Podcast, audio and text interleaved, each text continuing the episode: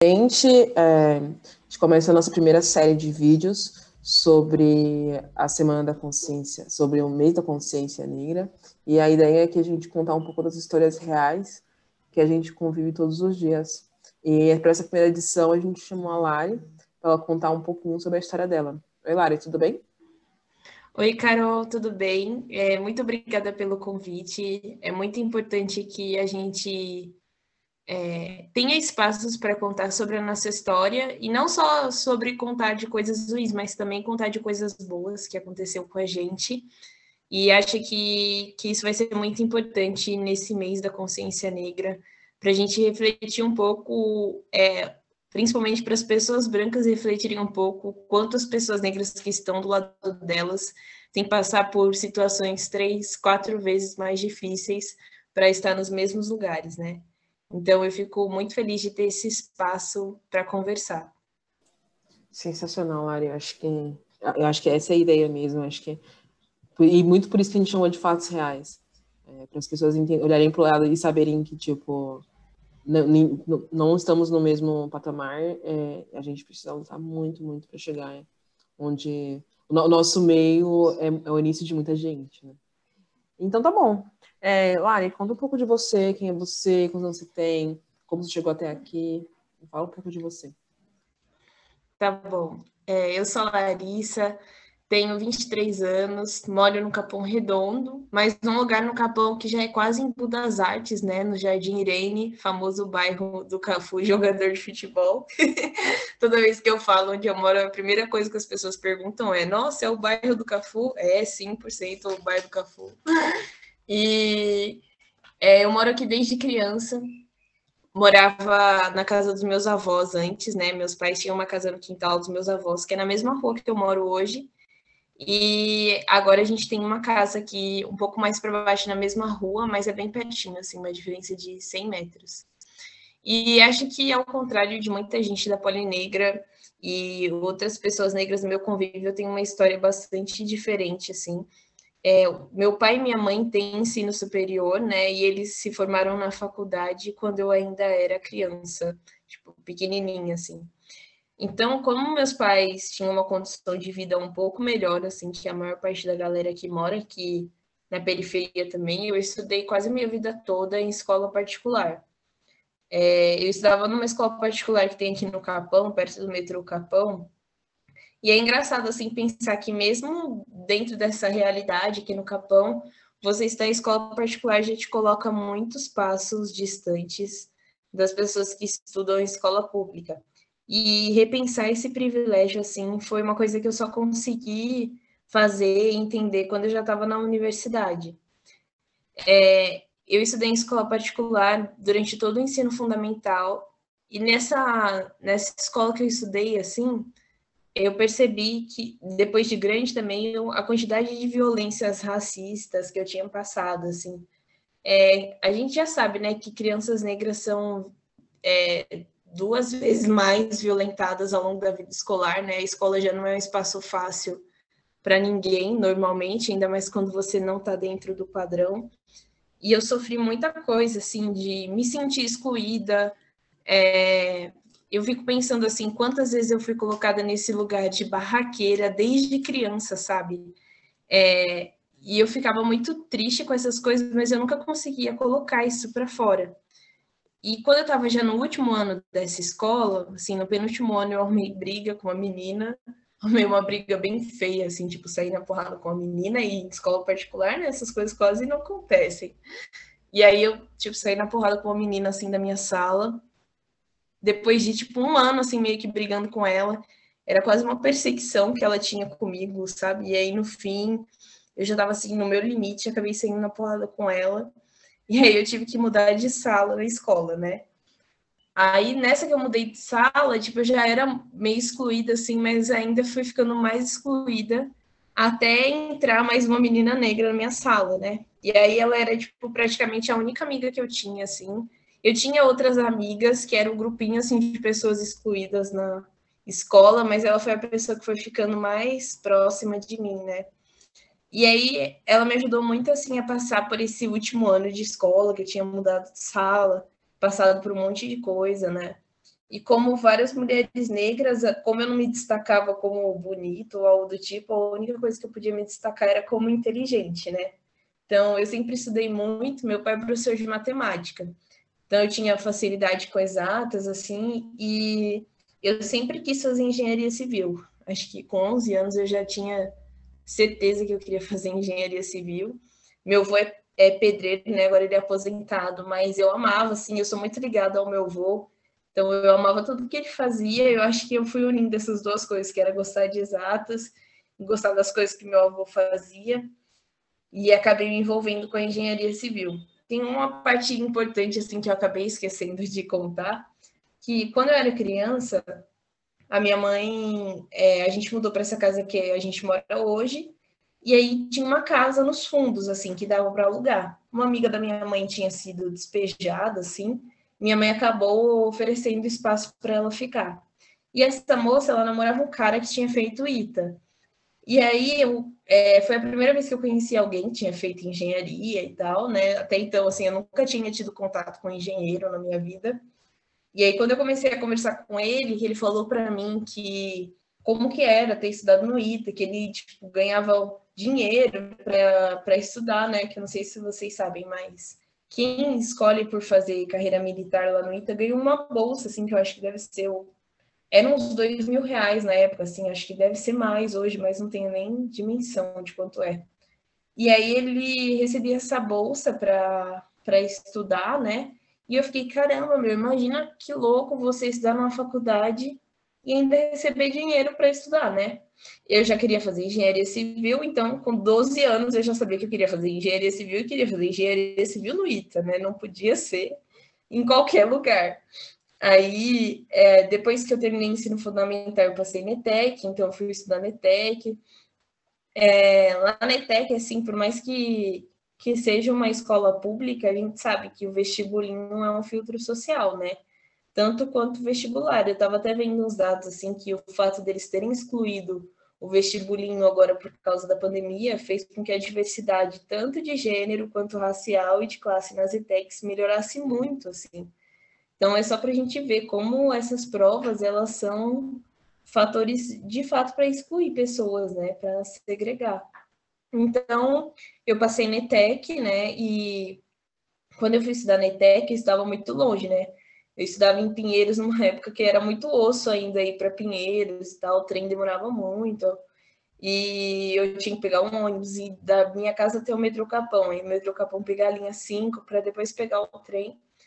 E eu passei o ensino médio todo fazendo esse caminho, então eu tinha que acordar normalmente bem cedo, assim, mas eu nem imaginava que depois disso, quando eu fosse para o cursinho, eu ia acordar três vezes mais cedo do que eu acordava para ir para a escola. A minha experiência na escola pública foi o que abriu a minha cabeça, né? Porque eu tinha estudado escola particular, no colégio católico, todas aquelas restrições morais, assim, eu era uma pessoa extremamente homofóbica, reproduzia várias coisas problemáticas, né? E apesar da minha família nem ser essas famílias super fechadas, assim, como algumas que a gente vê por aí, né? Mas eu era uma pessoa, assim, para não dizer ruim, no mínimo problemática, né? E aí, quando eu fui estudar na ETEC, a escola que eu estudava tinha muito uma preocupação, assim, de formar as pessoas enquanto cidadãos, sabe? E eu tive professores, assim, que ampliaram muito a minha visão de mundo, é, eu comecei a me entender melhor como mulher negra na escola, mas mesmo assim eu ainda não tinha noção de como seria, porque é, quando eu estudava na escola particular, eu não tinha ainda essa construção do que era ser uma mulher negra. Na ETEC eu comecei a entender um pouco melhor, mas o ambiente era mais diverso do que era o meu ambiente na escola particular. Então, eu sentia um pouco, mas como tinha mais pessoas negras, eu é, ainda não tinha noção de como era, assim, ser uma mulher negra nessa sociedade que a gente está inserido. E o doido, assim, apesar de eu não ter essa noção, o racismo entrou na minha vida muito cedo, né? Porque eu sou uma dessas pessoas aí, fruto de casamentos interraciais, né? E a família do meu pai é muito racista, assim, tipo, assumidamente racista. Então, eu sempre, eu nunca me senti, assim, pertencente à família do meu pai, eu já sabia pequenininha que a minha avó me tratava diferente por isso, sabe? Mas mesmo assim, eu ainda não tinha uma visão política do que, que era sofrer racismo, né?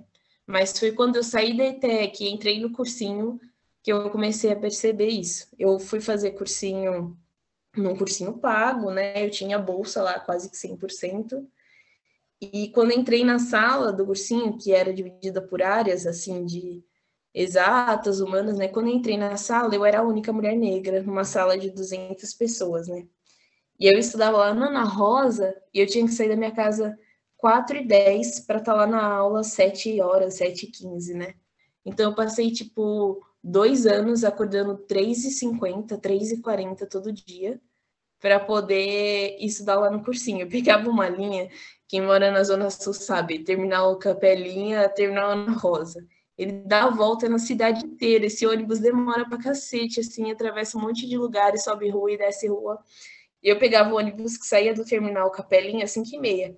Só que para pegar esse ônibus que saía às 5 e meia, eu tinha que sair da minha casa 4 e 10, mesmo eu morando a tipo uns 20 minutos do terminal Capelinha, porque chegava lá tinha cinco filas esperando o ônibus. E a única forma de ir sentada era esperar a última fila, sabe? Não dava para ir em pé, porque eu ia de final a final, né? Aí lá ia eu, assim, 100% dormindo no ônibus todo dia, morta pra caramba. E quando eu fiz o primeiro ano de cursinho, eu acabei não passando.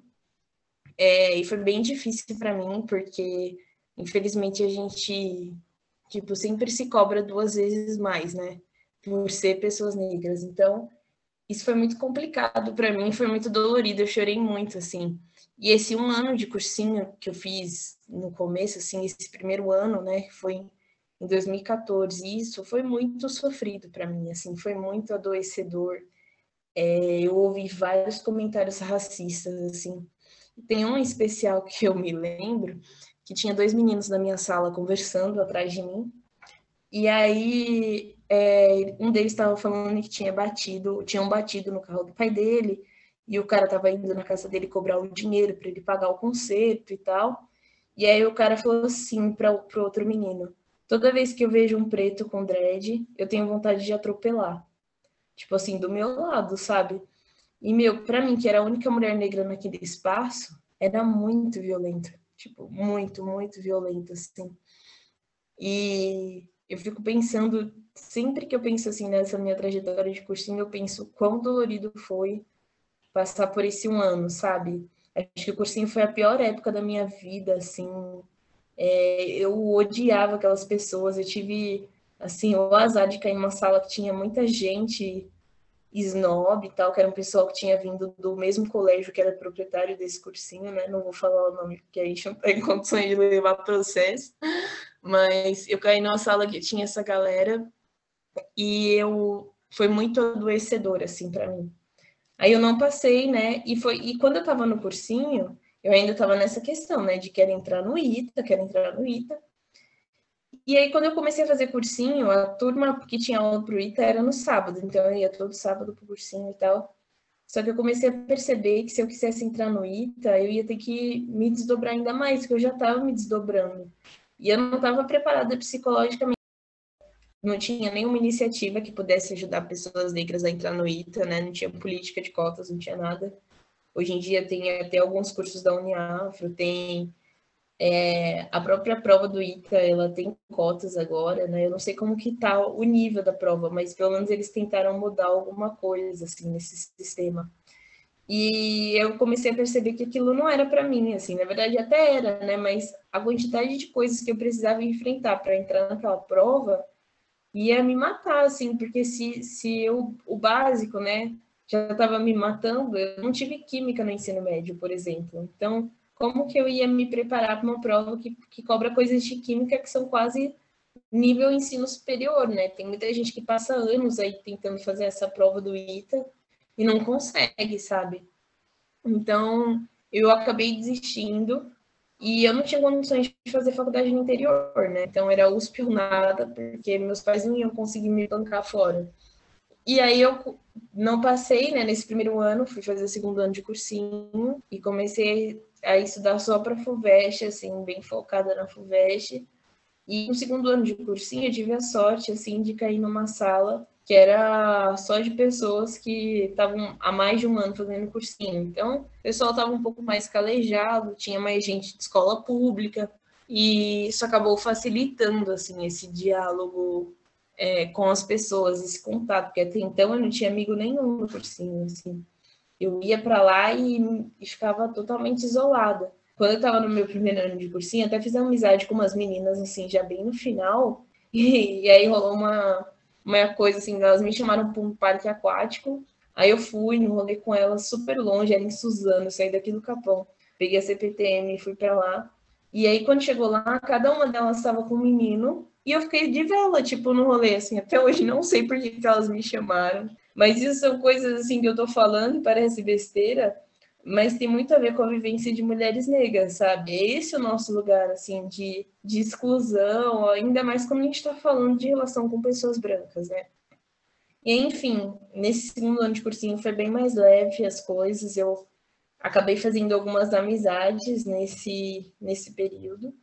E aí entrei na Poli, né? Quando entrei na Poli, é, assim, eu, eu, eu me sentia muito preparada para fazer a prova, tudo, mas eu, nem eu acreditei, assim, eu fui muito bem na primeira fase, né? Eu acertei 75, eu acho, naquela época, tipo, com a bonificação, ia para 81, então, tipo, era muita coisa, assim, e eu também fui bem na segunda fase, e aí, beleza, entrei na civil.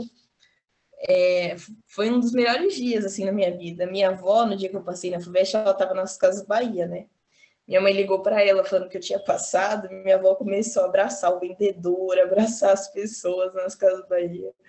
E minha família toda, assim, ficou muito feliz, sabe? E, assim, a minha avó e meu avô, eles mal têm ensino fundamental. Minha avó é semi-analfabeta, então é, a minha família nem sabia direito o que, que era a USP, assim, os meus pais até sabiam, mas os meus avós não tinham noção do que, que era. E, e aí ter entrado na universidade, assim, foi uma conquista muito grande, sabe? Tem até agora aquela música do, do MC da que ele fala que eu sou que eu sou o sonho dos meus pais, que é o sonho dos meus avós, que é o sonho dos meus ancestrais, né? E eu acho, eu penso muito isso assim na história da minha família, tipo, minha avó passou fome, passou tudo que ela, que ela podia, assim, de sofrimento, aguentou um monte de coisa. E eu lembro quando eu entrei na USP, a minha mãe fez um texto, assim, que ela falava que, que várias vezes ela ouviu a minha avó falar que ela estava limpando o pinico dos outros para que a minha mãe não tivesse que passar por aquilo, sabe? Então, eu sou muito honrada, assim, pela história dos meus avós, pela história dos meus pais, por ter conseguido entrar na universidade, porque com certeza sem esse apoio deles eu não teria conseguido nunca, né? E aí, beleza, entrei na Poli, aí você entra na universidade e tem toda aquela coisa, você acha que, pronto, seus problemas acabaram. É, eu sou muito grata, assim, aos meus avós por ter dado essa vida para minha mãe, assim, para que ela tivesse conseguido também muita coisa para mim, sabe? Então, sem esse apoio da minha família, eu com certeza não teria conseguido entrar na Poli, né? E depois que você entra na Poli, assim, você acha que todos os seus problemas foram resolvidos, né? Afinal, eu passei dois anos da minha vida acordando antes das quatro da manhã para fazer cursinho. A USP é relativamente mais perto da minha casa do que o cursinho, né? Relativamente, porque quando você mora no extremo da Zona Sul, é perto, né? Carol sabe bem disso. E, e aí, beleza, assim, entrei na Poli, fiquei muito feliz. Aí tem aqueles eventos da semana de recepção, né? E a primeira coisa na semana de recepção, eu não sei se é assim ainda, mas eu lembro que tinha uma palestra lá com o diretor, tudo, que não era Lied ainda.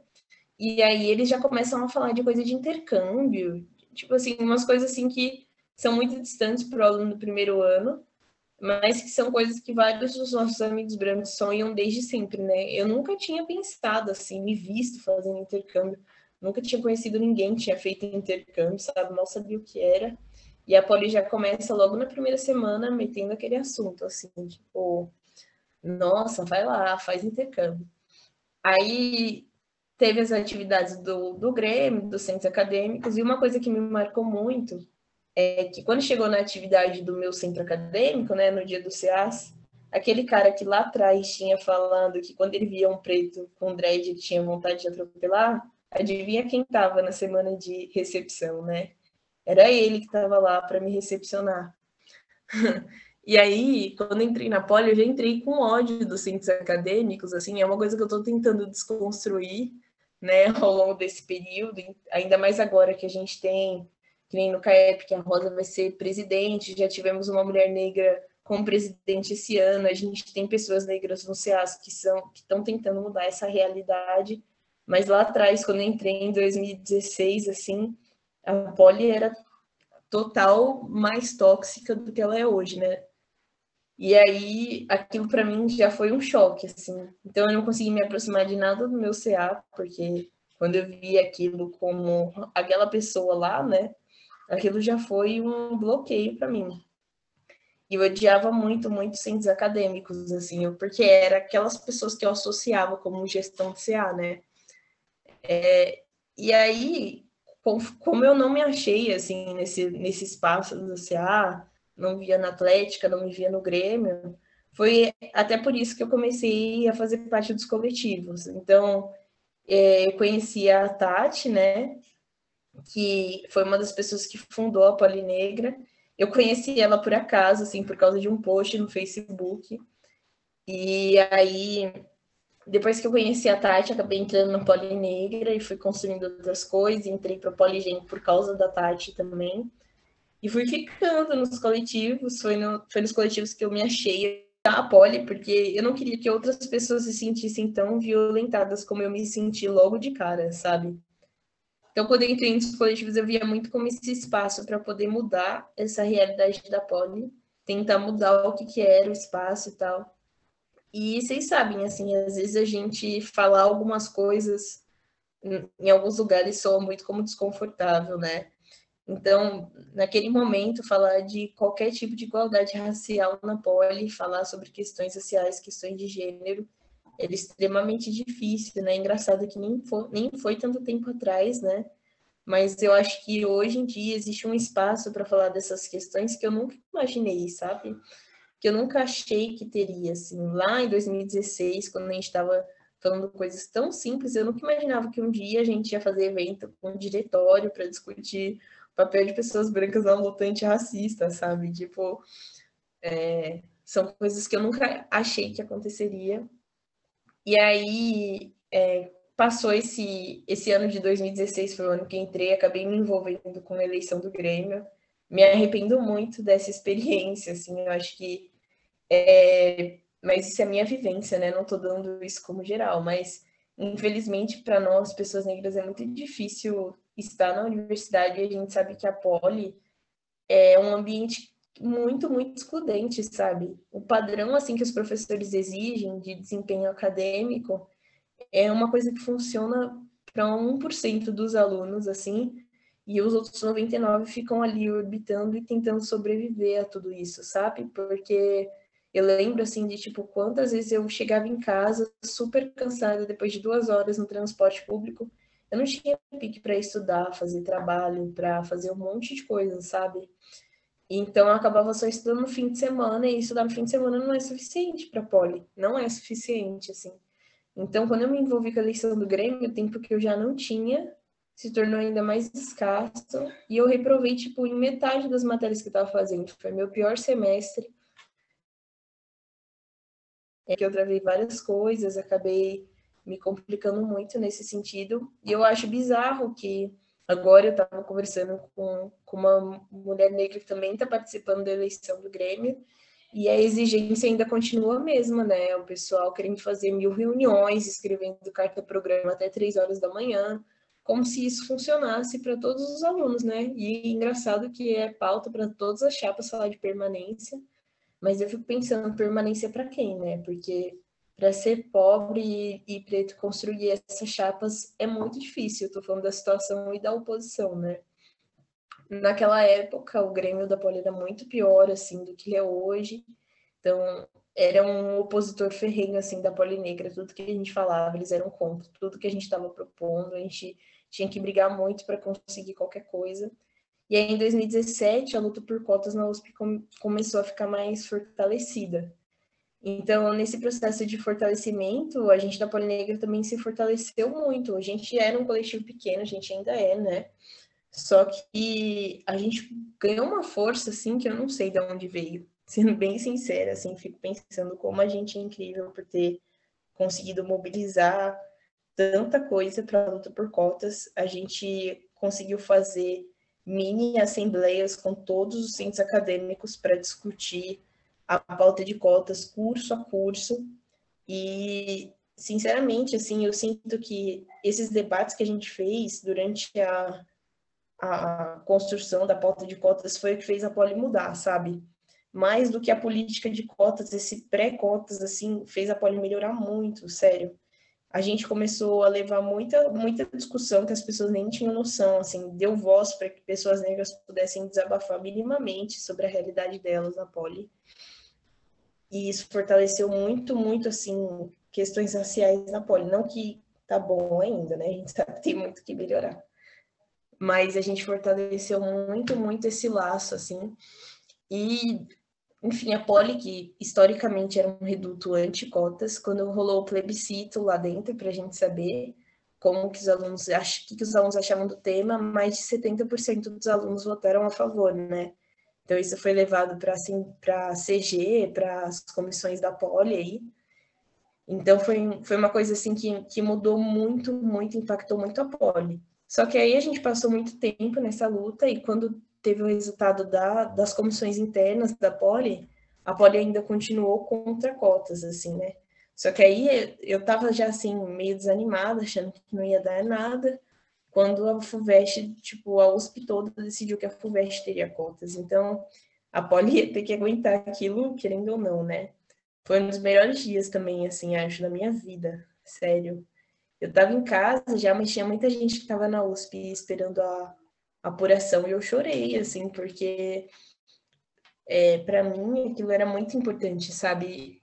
Era ter um, uma esperança de que as coisas poderiam ser diferentes, né? No ano que eu entrei, eu lembro de ter entrado mais duas mulheres negras, assim, só. Se tem outras, eu não conheci. Então, de 800 pessoas, só tinha nós três, sabe? Isso é muito, muito violento, assim. E pensar que hoje em dia, assim, tem curso que sei lá, tem cinco, seis mulheres negras numa sala, mas seja pouco, é, para gente que nunca tinha visto aquilo, é surpreendente, sabe? Eu não sei se, se a Carol tem essa sensação, mas eu fico pensando assim, cara, como pode ter mudado tanto em tão pouco tempo, sabe? Amiga, e... é, eu acho que eu, eu vou dividir um pouco desse momento com você, porque apesar de ter entrado um ano depois de mim, você passou pela mesma situação que eu passei em 2015. E comigo entrou eu, a Naila e o Lucão, de 800 também. Então, tipo, realmente era uma situação muito. Ter cinco numa sala, é, a gente mais que quadriplicou as pessoas que. É bem. Eu te entendo. Pode continuar, desculpa. Imagina aí que falhou um pouco o, o áudio aqui para mim. É, mas eu fico pensando assim, o quão, o quão violento é a gente ser o único, né? O único representante ali, é, o quanto isso exige uma responsabilidade. Então, muitas vezes eu falei coisas assim que hoje eu me arrependo, mas que as pessoas, que eu fui duas vezes mais criticada por ter falado por ser uma mulher negra falando né? Tipo, quanto isso é violento, assim, triste. E essas coisas, assim, começaram a mudar e, e pelo menos, assim, que, essa, que essas pessoas negras, a gente sabe que a poli ainda não dá acolhimento para ninguém. Mas se elas tiverem acolhimento umas das outras, mesmo que seja um amigo negro que você tenha, dois amigos negros que você tenha, já muda muita coisa, sabe? E hoje eu tenho uma visão, assim, também de como a negritude mudou a visão que eu tenho de engenharia. É, a visão que eu tinha antes não é a mesma que eu tenho agora. Hoje eu tenho um sonho de trabalhar com políticas públicas de habitação. E esse sonho tem muito a ver com como eu sou afetada por isso enquanto mulher negra, sabe? E eu não quero só é, ser uma engenheira e não usar nada disso para outras pessoas como eu. Eu quero continuar ajudando e transformando a vida de pessoas que passaram por tudo isso que eu passei, sabe? para que a gente não tenha, não tem que virar notícia toda vez que entra na universidade, toda vez que uma pessoa negra se forma, ela tem que virar notícia. Não é isso que eu espero, sabe? Não é isso que eu quero para mim e nem que eu quero para outras pessoas que vão vir, assim. Então eu acho que parte da nossa luta hoje da Polinegra na Poli é evitar que as pessoas passem por tudo isso que a gente passou. Eu sei que a gente ainda falha muito nisso, assim, enquanto coletivo, né? Momento da autocrítica tem muita coisa que, que a gente poderia fazer, mas tem coisa que a gente não faz justamente porque a gente está muito preocupado o tempo todo com o desempenho acadêmico, com falta de dinheiro, com as questões raciais, com as questões de gênero, como tudo isso afeta o nosso corpo na universidade. Então, é, fica difícil fazer outras coisas, sabe? E eu tenho feito um debate agora, assim, até de, tá, beleza, o número de alunos mudou, mas as entidades da Poli mudaram? porque a visão que a gente tem assim é de que esses espaços são muito embranquecidos. Então, o aluno negro entra, mas ele não consegue fazer parte de um grupo de extensão por dois motivos. Primeiro, porque o grupo de extensão tem um processo seletivo que exige coisas que essa pessoa não viu antes da universidade, né? Mas que normalmente a galera da escola particular já desenvolveu, que é se comunicar bem, saber se expressar, é, ter um certo tipo de raciocínio e tal e segundo, porque os grupos de extensão querem levar uma rotina de reunião é, na hora do bandeco. É, se quer fazer por competição, tem que ficar lá até duas horas da manhã. Isso não é compatível com, com os alunos pobres e negros da universidade, sabe? Então, eu espero muito assim que esses espaços também consigam acompanhar essa mudança, consigam repensar como eles, como eles estão. Eu discuti isso recentemente, né, no documentário que a gente exibiu sobre mulheres negras no poder, que assim, é, essas pessoas têm que chegar na universidade, têm que conseguir se manter nela, né? Porque se a gente não conseguir se manter, o que, vai adiantar toda essa caminhada que a gente teve até aqui e que muita gente teve antes da gente para que a gente estivesse aqui. Então, assim, acho que, que é muito importante que as pessoas se repensem nesse sentido para mudar esses espaços estudantis da Poli, né? e reverberar essa mudança para os espaços dos professores, né? Que se a gente está falando de ambiente segregado entre os alunos, imagina entre os professores, o quão mais complicado é fazer com que alguns debates cheguem neles, assim, é bizarro que, não sei se vocês sabem, mas recentemente foram votadas as cotas na pós-graduação na Poli, e aí uma professora estava procurando a gente se a gente não podia mandar para ela argumentos pró-cotas. Tipo, estamos em 2020, né? Mais de 10 anos da aprovação da lei de cotas, a própria Poli já fez todo esse debate e eles escolhem por ignorar. E aí fica para o papel de quem? Né? Fica para a Poli Negra mandar papel para eles lerem, é, selecionar argumentos para eles lerem. É muito difícil, sabe? Isso é muito, muito, muito desgastante, assim, como se ser negro na Poli já não fosse naturalmente desgastante, né? Então, eu espero muito essa mudança, sabe? Eu acho que acho que a gente finalizando um pouco, amiga, eu eu acho que eu, eu, eu, eu, pensei no seu primeiro a primeira coisa que eu pensei foi no seu nome, assim, acho que você é uma escola. Para muitas das pessoas, acho que para todo mundo você é uma escola de, de luta, de, de experiências, de, de vivências.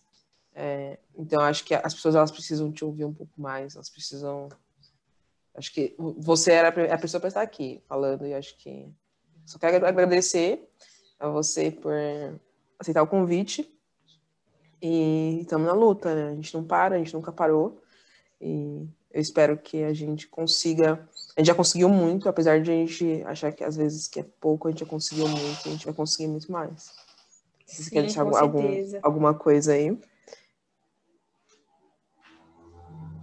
você falar mais alguma coisa, mas para mim eu quero te agradecer mesmo, porque você é uma escola para mim, assim, tipo, quando eu falo de fatos reais, eu falo, tipo, da pessoa que está do meu lado, que, que, que, é minha referência, sabe? Tipo, Larissa Mendes.